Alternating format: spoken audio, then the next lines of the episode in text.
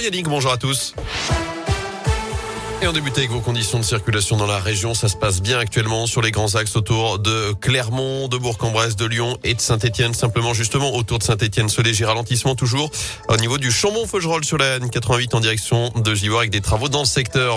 À retenir également les prévisions de bison futé pour le week-end à venir. Le dernier des vacances pour notre zone. Ce sera chargé dès vendredi. Journée classée orange dans le sens des départs en Auvergne-Rhône-Alpes. Samedi, ce sera orange également dans les deux sens. Cette fois-ci, à la une ce mercredi, cette action coup de poing des agriculteurs de la région. À partir de ce soir, 18h, ils vont bloquer avec leur tracteur deux centrales d'achat de la grande distribution à Saint-Vulbas dans l'Ain et à Isère dans l'Allier. Objectif, faire pression sur les négociations commerciales annuelles qui ont lieu en ce moment entre industriels et grandes distributions et qui ont d'ailleurs resté plusieurs jours. Autre action cette fois à Bourg-en-Bresse, celui du tout nouveau collectif Stop Total qui annonce une opération vendredi à la station d'essence près d'Equinox à partir de 17h30. Objectif alerter les clients sur le désastre écologique et humain causé selon le collectif par les forages pétroliers prévus par la compagnie en Ouganda et en Tanzanie. Dans l'actu également, il n'est pas encore candidat, mais il va tenir un premier meeting de campagne. Emmanuel Macron sera à Marseille le 5 mars prochain. On l'a appris ce matin. Le chef de l'État devrait déclarer sa candidature dans le courant de la semaine prochaine. La date n'est pas encore fixée. Le chef de l'État pris notamment dans la crise ukraino-russe.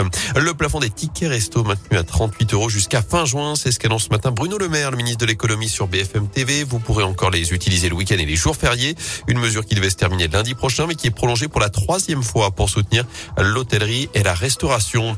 Près de chez nous, la suite des insultes racistes envers Denis Bouanga. C'est aujourd'hui que le tribunal correctionnel de saint rend sa décision dans cette affaire des faits qui remontent à près d'un an. En avril dernier, l'attaquant des Verts avait été insulté dans une vidéo envoyée sur Snapchat et tournée dans le local des Magic Fans qui a présenté leurs excuses puis exclu les différents mises en cause.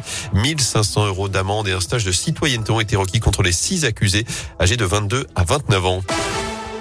Denis Wanga et les Verts sur le terrain cet après-midi avec un événement au centre d'entraînement de la Saint-Etienne à l'Etra. La séance sera ouverte au public. C'est une première depuis quatre mois environ. Ce sera à partir de 15 heures avec port du masque et passe vaccinal obligatoire. Je vous rappelle que les Verts se déplaceront à Paris samedi soir pour la 26e journée de Ligue 1. Enfin, coup d'arrêt pour Jason Chicandier. L'humoriste stéphanois doit stopper son émission L'Addiction, s'il vous plaît, où il recevait plusieurs personnalités pour déguster quelques verres et un repas. C'était diffusé notamment euh, sur YouTube, mais l'auteur du célèbre sketch sur le vendredi après-midi est sous le coup désormais d'un procès de la loi Evin, comme il l'annonce sur les réseaux sociaux. Mon but n'a jamais été de pousser à l'alcoolisme, dit-il sur un post sur Facebook. Chicandier qui a d'ores et déjà d'autres projets pour rebondir avec une tournée prévue notamment cette année et une série documentaire également à tourner dans plusieurs villes de France.